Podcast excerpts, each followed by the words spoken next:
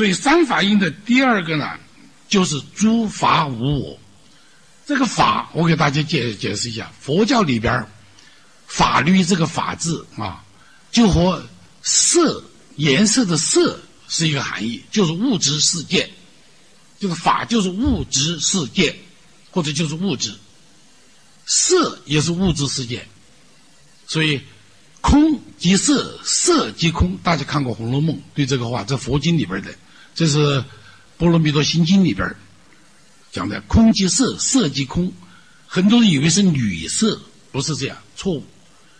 这个色就是物质世界，物质世界是空性的，本质上是空性的，空性就是物质世界的本性，就是空即色，色即空，就这个意思。所以呢，这里边空性就涉及到第二个问题了：诸法无我。什么叫诸法？法就是物质世界所有的物质的东西叫诸法。诸法就这个意思，所有物质世界的东西，物质的东西，物质形态存在的东西，包括我们的肉体，这叫诸法，就诸种物质形态，物质。什么叫无我呢？就针对刚才我们讲的无常。佛教讲的这个无我呢，它有一种很特殊的看法。就有点像我们中国的阴阳五行当中的五行。印度哲学讲什么呢？印度所有宗派哲宗教哲学都讲讲这个道理，就是所有的东西，所有的物质都是地、水、火、风、空凑在一起的，组合在一起，像揉面团一样。就是几种面，地水火风空这五种原料，我们揉面团揉在一起，形成一个东西，都说不出来它是什么。这里边地就是土地啊，土壤就是我们相对我们中国的土，地水火风空，它是从经验上，我们肚子里边是有气的，有空间的，是吧？有水的，有火，我们说上火啦，这都是这么来的。所以，地水火火风空这五种最微小的元素物质，构成了所有天下万物的结构。所以，这个花里边有地水火风空，我人的肉体是地水火风空，一只猫、一只狗也是地水火风空的组成。所以，从从这个组织结构来讲，天下万物结构是一样的。所以，男女也是一样的。男人是地水火风空组成的，女人也是地水火风空组成的。大象、猫、狗都是地水火风空组成的。所以，你为什么就不就不能去执着于这个什么是我，那个什么是我？就要懂得这个道理。比如说，我们天下所正在下一场大雪，每片雪花都是水组成的。结冰了啊，结晶了组成的。你硬要说我这片雪花和人家的雪花不同，在漫天大雪当中，你要说这是自我，我与众不同，这是没道理的。就大海当中一滴水，你说我就这一滴水，我这滴水和其他海水都不同，这就很可笑。所以佛教强调的这个诸法无我，都是万物都是地水火风空的。化合物结合成的，没有你单独的、特殊的那种单质的东西，所以万物一样。这个大家从那个结构论来讲啊，佛教是非常有民主平等的思想的。你再伟大的人物，你还是地水火风空组成的，跟我的一样。你再卑劣的人物，也是地水火风空。所以他这里边就没有等级的差别。当时这种主张是反对印度的宗教种姓制度，婆罗门之上这么一个理论的。所以他有一种强烈的民主意识、民主的意识。所以佛教强调诸行无我，就是在任何东西当中，你不要强调你的特殊性，好像你什么事儿你都是无我的，都是自我的。这个我倒是认为可以和我们年轻人现在进行一些交流，因为年轻人很容易强调自我，我和人家什么什么不同，其实佛教强调的是万物统一、万人统一，就是这么一个人、兽、物质、森林、树木都是一样的。所以，只有万物统一，人才能转化成狗、牛、马、猪。我们不是经常讲，我感你的大恩大德呀，我来生变牛变马报答你。中国人对这个变牛变马没有认为是很可笑，西方人一听怎么能变牛变马？因为东方人、印度人、中国人就认为万物是轮回的，万物是统一的，所以此辈此辈子你杀了一个猫，杀死一条狗，很可能就是杀死一个人。因为很可能前世他是个人变的，所以轮回转世就是万物都统一，本质相同，而且又经过轮回变化，所以我们不能杀生。佛教第一条戒律叫不杀生，就不能杀生，杀害任何生命，因为它都是处于轮回转化这个链链条当中的。所以你杀掉一只螳螂，很可能就杀掉一个人，或者他前世就是人。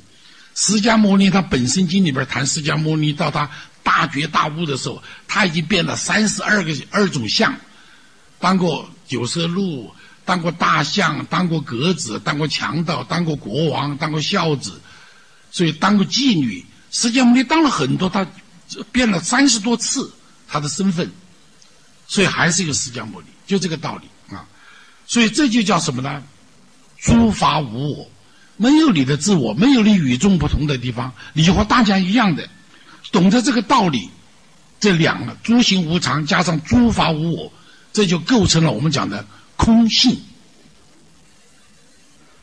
就是物质世界与我们的人都是本质上是空性，是空。懂得这个空，就懂得了佛学的最根本的哲学思想。利用这个空这个观点。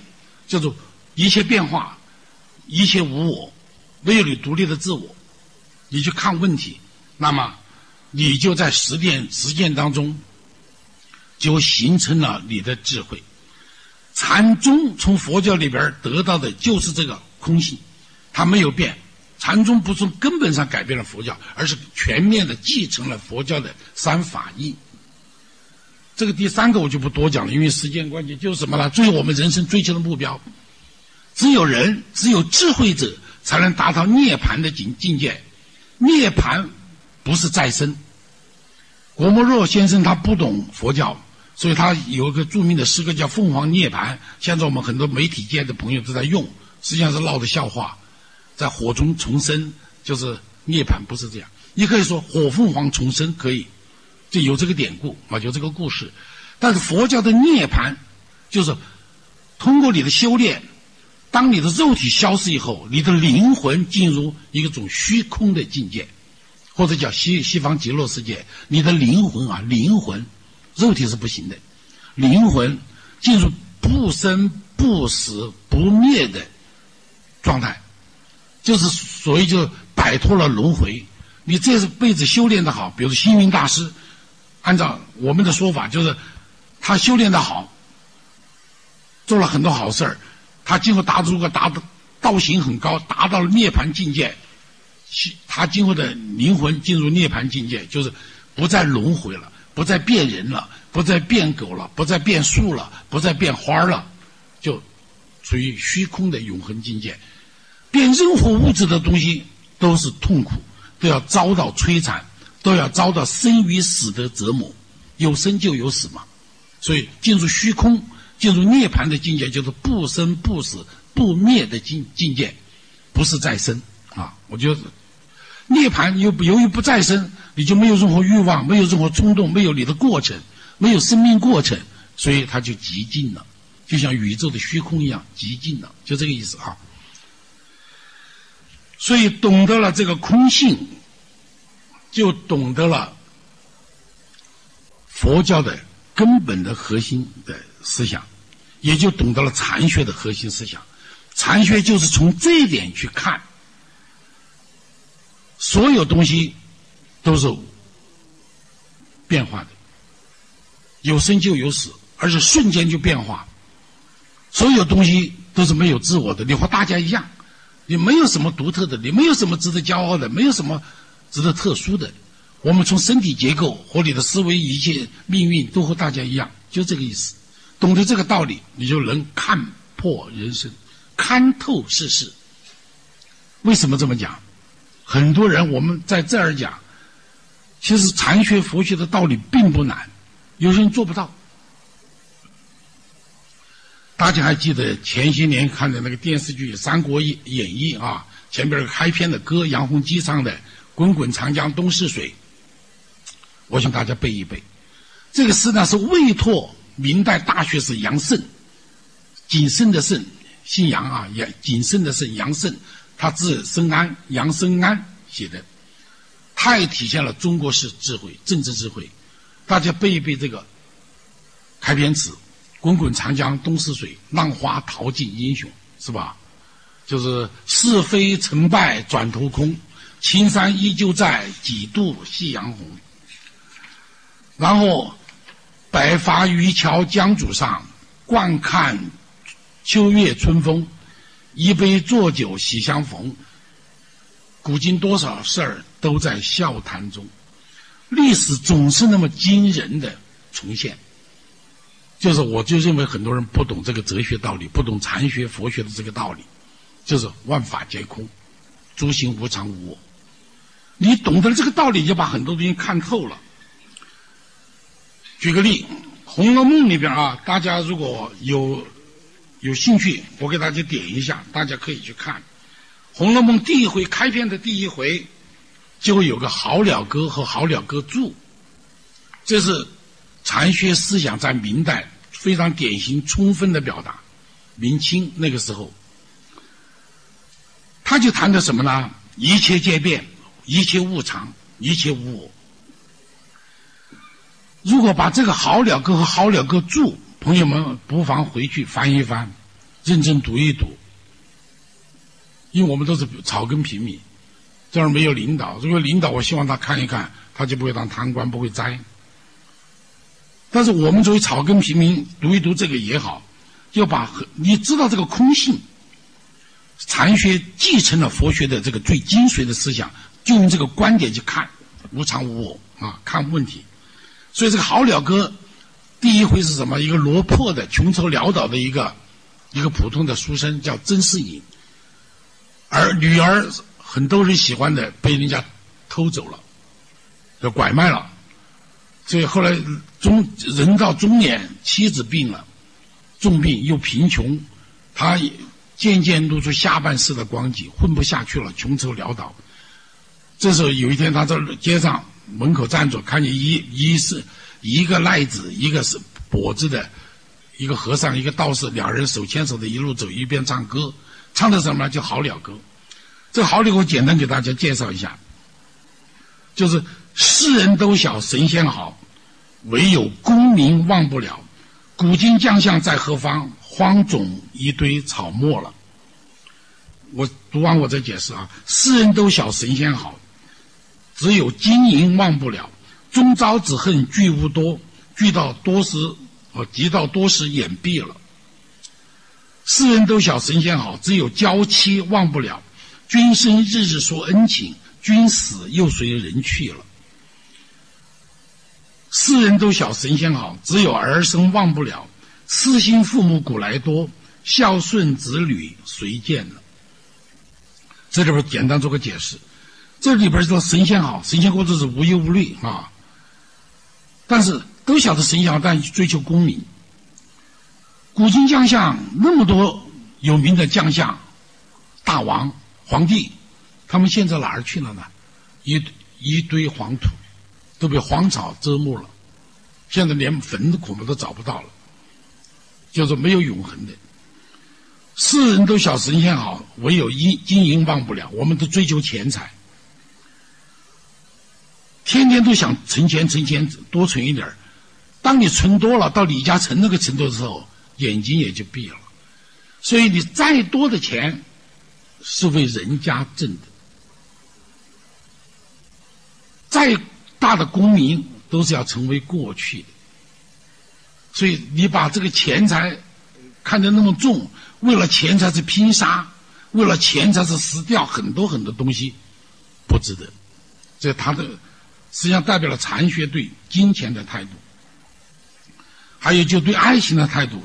啊，世人都晓神仙好，唯有娇妻忘不了，追求永恒的爱情。君生日日谈恩爱，君死又随人去了。现代社会还不是君死，现在君在。或者女性在，男性就跑了；男性在，女性就跑了，是吧？更谈不上永恒不断的海枯石烂的爱情了。一切皆变，就这个道理。世人都晓神仙好，唯有二孙忘不了。痴心父母古来多，孝顺子女谁见了？就是我们家族很多老老同志跟我差不多，都有孙子了。痴心父母啊，不是说儿女不孝顺，是没法孝顺。现在有些，比如儿女到美国了，回不来；到英国了，回不来。老人就是空巢家庭，而且你只有付出，他不可能，即便在你身边，在广州市住着，他成天繁忙的很，精疲力竭的打拼，他没有时间，有心而无力。我现在就这个状况，儿子很成器，但是照顾了我们。我想很多老老老人朋友都这样的。就是，所以孝顺子女谁见了？就是他不可能像我们父母一样的爱子女那么尽心、那么尽力的照料他们。他不可能有这个心，没有这个力；有这个力，没有这个时间。这就是现状。所以好了哥就说：“你看清楚这些现状以后，你就选择你的人生态度吧，你就会怎么选择啊？”所以这里边啊。他们唱了这个歌以后呢，郑思颖他是栽过跟斗的人，穷愁潦倒了，他听出里边的道理了，所以他就回应了一首《好了歌注》，他就来我哎，你们刚才弹的唱的这个歌有意思，我来给你们解释一下，是不是这个意思？他就分析，分析了以后，这个疯癫啊赖头和和尚和道士就说：“你有缘分，我们带你走。”他就出家了。这《红楼梦》的第一回。就是人生是空虚的，人是虚无的，《红楼梦》宣扬的是这个东西，不是阶级斗争。就是《红楼梦》谈的就是人生，把各种繁华、富贵、烈火喷油般的表现给你看，最后繁华落寞，人生凄凉，就是谈的这个道理。但是《好了歌注》里边有些话，在当下都非常非常的，就是有启示意义，在我们生活当中。我举个例啊，比如说金满箱，银满箱，转眼乞丐人皆榜。你曾经有金满箱，银满箱，后来你生意做亏亏了，破产了，成了乞丐，人家都看不起，糟蹋你，糟践你。我们每一个人都说，正谈哎呀，某某某朋友，某某某先生，某某某大姐走了，你看这这么年轻就走了，正谈他人命不长。哪知自己归来上？你回来以后，你很很快也就死了。所以，他就说人生是变化的，瞬息万变的。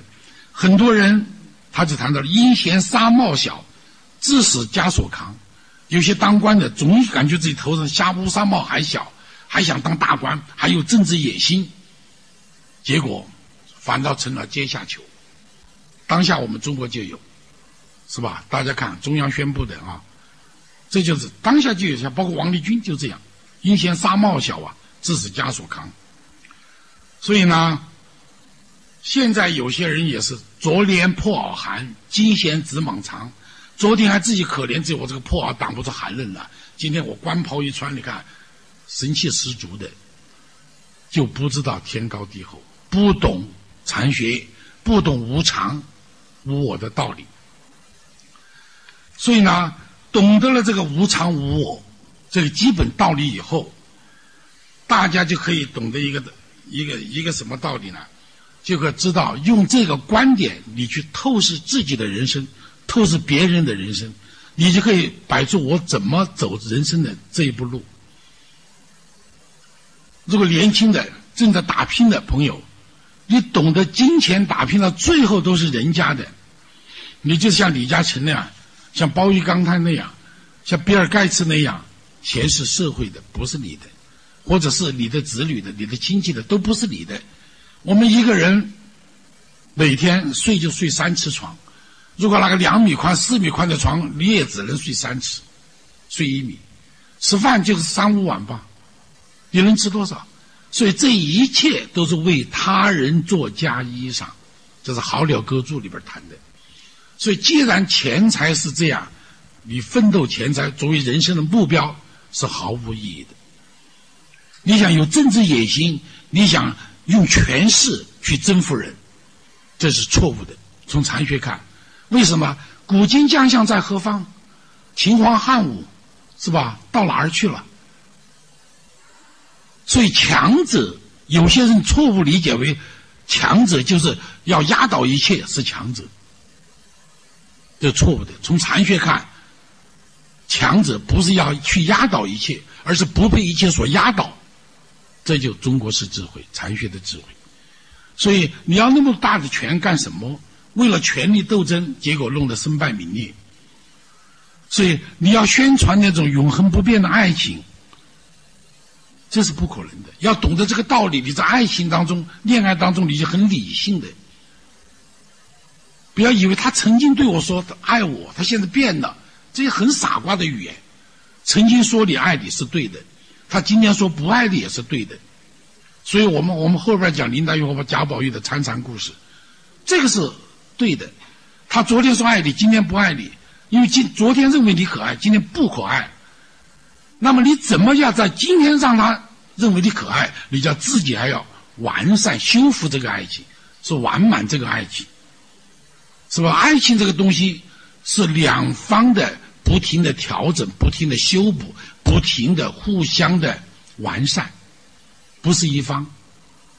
所以有些女人就说：“我是碰到个负心郎了。”其实这太自我了，为什么呢？因为你搞得邋邋遢遢的，没有女人味儿，像个八三八婆似的，谁爱呀？是吧？你要检查自己啊！我要让他可爱呀！我要怎么样抓住他的心？是吧？作为男孩子也是这样。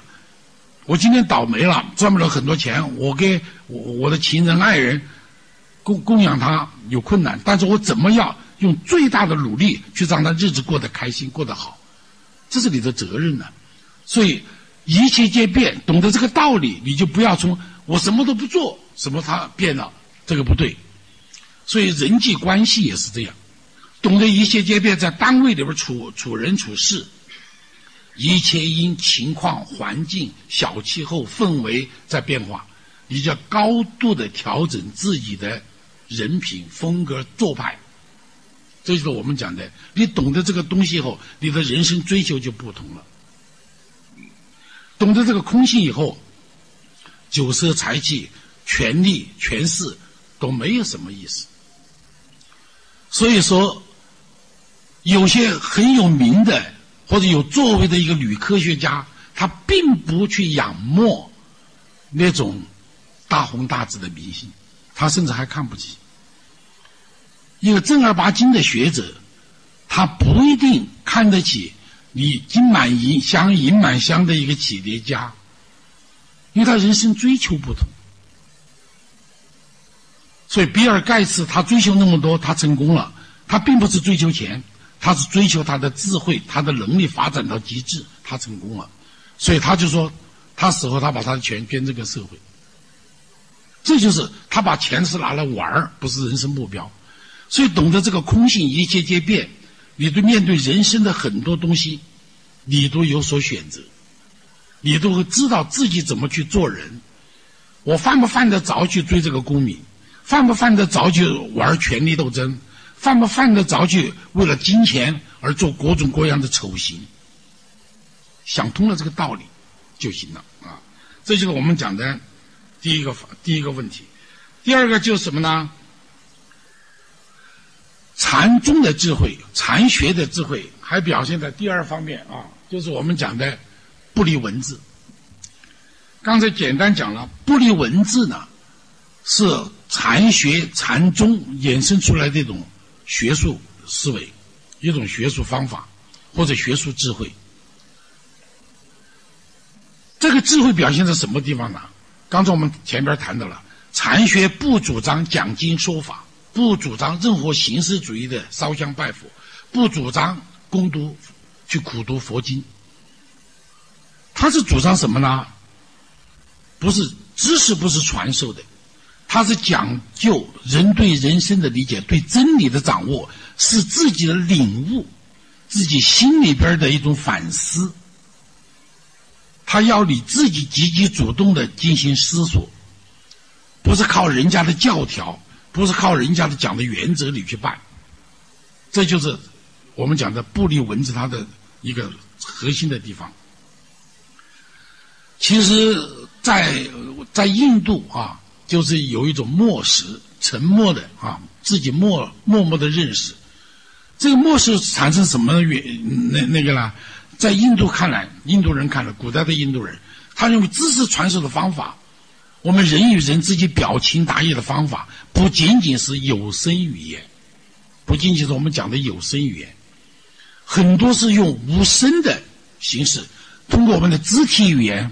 表情语、眼神语、手势语来传达情感思想，所以有声语言仅仅是我们表情达意的很小一部分。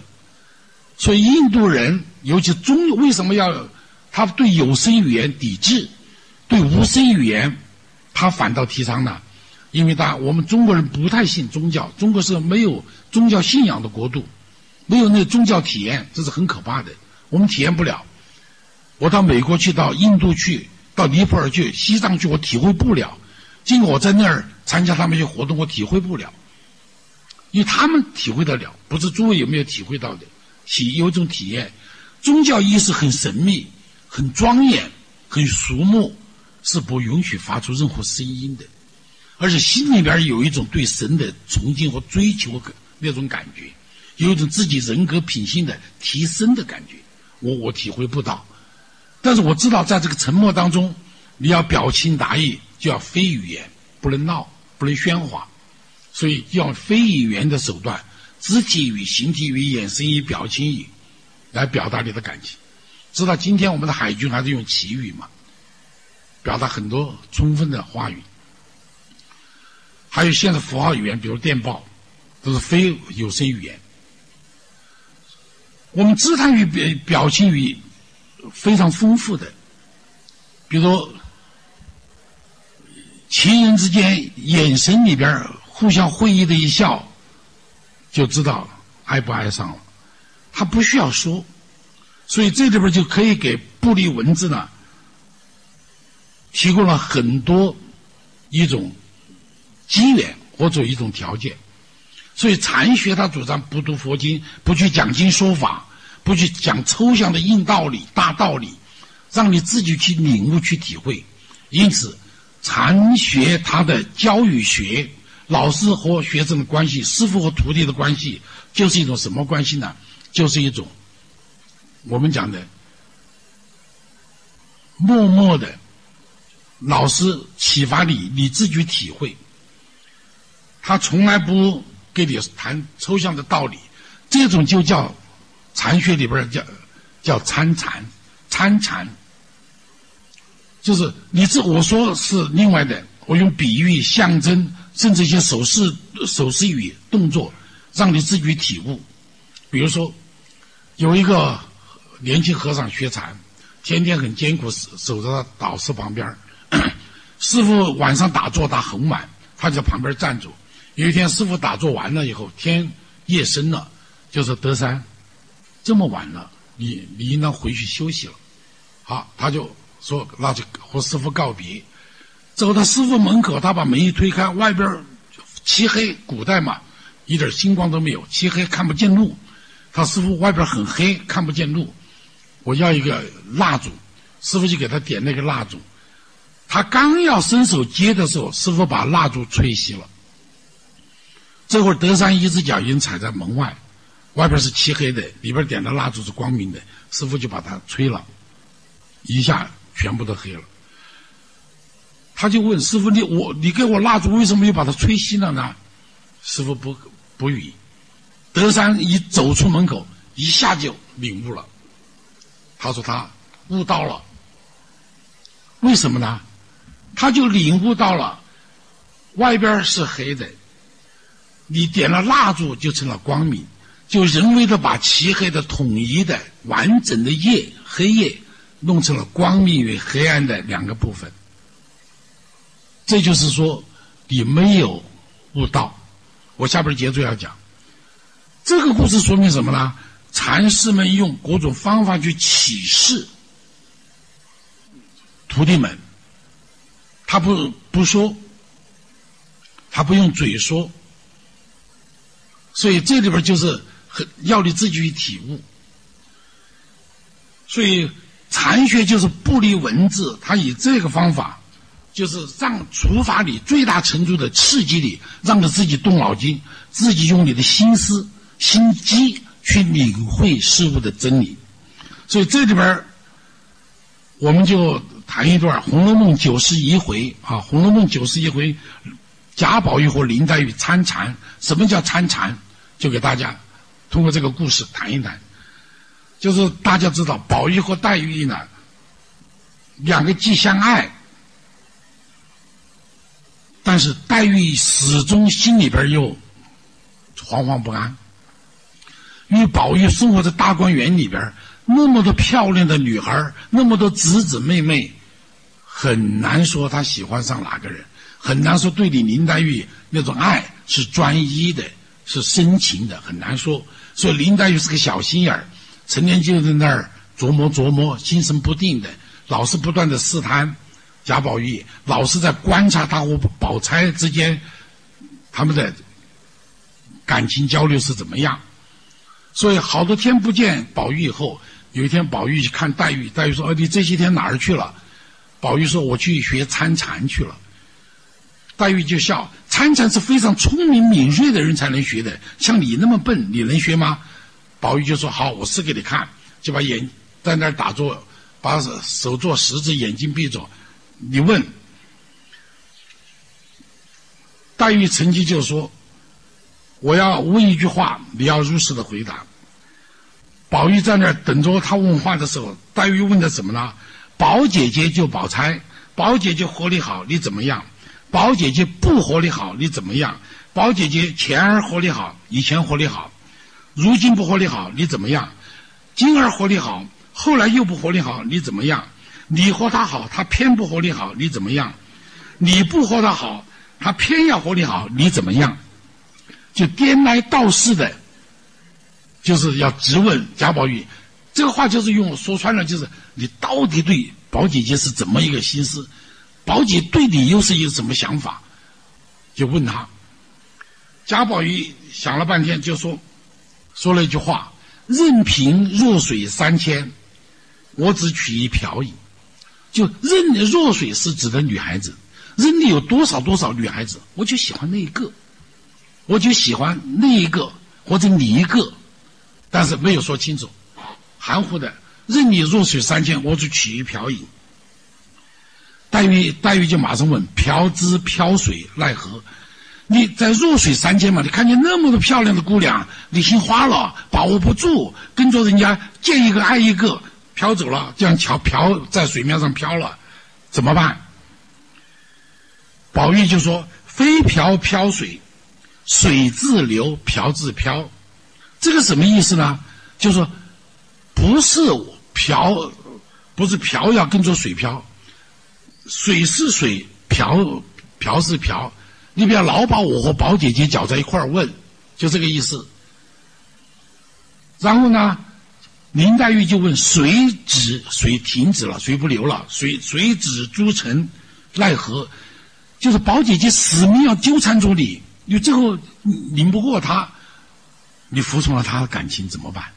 就是问的这个，宝玉想呢，就马上发誓了：禅心已着沾泥絮，魔向春风舞鹧鸪。就是我的现在，我参禅嘛，我参禅的这颗心，就是爱你的那颗心，就像已经沾了泥巴的柳絮。大家看到春天的柳絮飘在地上，沾了泥就飞不起来了嘛。所以禅心已着沾泥，沾泥絮。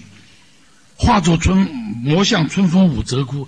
我是沾了泥巴的，死心塌地爱上你的那个柳絮，我不可能再像那其他柳絮那样轻飘飘的在天空和鹧鸪一起飞舞，漫天飞舞没有目的的耶，我就爱你一个人呢，就这个意思。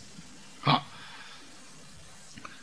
黛玉一听，就马上说：禅门第一件是就是不打诳语，就是我们学禅的人、学佛的人，第一个大戒就不说谎话，不乱说话，不乱表态。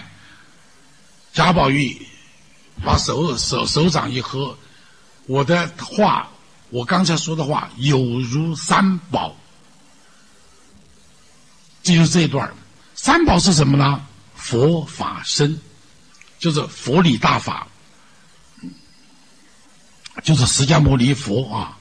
法就是佛理大法，僧就是僧众同学习佛教的僧众们、和尚们，以他们的名利担保。这个话是明明白白的说，我只爱你一个。大观园那些姐姐妹妹，我都不会爱。你不要把我和家宝姐姐纠缠在一块儿，你不要那么多心。我心已是沾驴絮，你那种柳絮，我已经沾了泥巴了，死心塌地了，飞不起来了，就爱你一个了。所以林黛玉听完这个话，有如三宝啊，就是我的话是平天发誓的。林黛玉一下子动情了，又哭起来了。这他真是我的真知己啊！这段谈爱、谈情说爱的这个话里边，没有一个爱字，但是处处每句话谈的都是深情的爱，这就是参禅。同样，《红楼梦》我再举个例啊，有一天贾宝玉到他妹妹惜春那儿去，惜春喜欢学信佛，他是学佛的人，他就向惜春去讨教，走到惜春那儿，刚好那个。他们大观园的女女尼姑妙玉在那和惜春下棋。妙玉是很美的、很聪明的个、有智慧的个女性。她暗暗的喜欢贾宝玉，贾宝玉当然也不知道了。他一看见贾宝玉来，脸一红，头就低了，就问贾宝玉：“你从何处来？你说你你这会儿从哪里来？”这很简单的一句话。宝玉一想，怎么回答？他是不是在用的讥讽参禅呢？问我？如果就说我从家里来，他太俗气了。他一下，他一下他就愣住了。这会儿，他就不知道说什么了。这会儿呢，惜春就给他讲，这个很简单呐，你都不会回答，从来处来呗。就问你，你从何处来？你巧妙的回答，参禅的回答，从来处来。你这个来处你哪儿都可以，我从家里来，花园里边来都可以。而且最深的，我是从娘胎里边来，我是轮轮轮回转世而来，这是更深刻的道理，你可以任凭理解。所以禅宗的参禅是不把话说明，但是什么话都在里边表达了。就像我们经常讲，海南出红豆啊，红豆生南国，广东有没有我不知道，是吧？春来发几枝。如果一年男青年，北方的男青年在在南方来了，拿了几口红豆给他的一个喜欢的女孩子，哎，我到刚刚去旅游了，这个红豆挺漂亮，送给你吧。这个女孩子拿出去要想了，这就参禅。这个红豆是有特殊含义的，送给我是什么意思？难道他喜欢上我了吗？他没有说个爱字啊，他也没有向我表白啊。这就是参禅，要你自己去琢磨，去品味。去分析、去体面、体会，所以参禅老师教学生从来不把话说明，这就是我们讲的不离文字。不离文字这个方法，就充分调动你的主观智慧，让你去动脑筋，了解人生世事，看见宇宙自然的真相。这就是我们讲的不离文字，不需要文字就可以达到教育的目的。这是我们讲的，这讲的禅禅的智慧的第二个方面，第三个方面，就给大家再讲一个哈。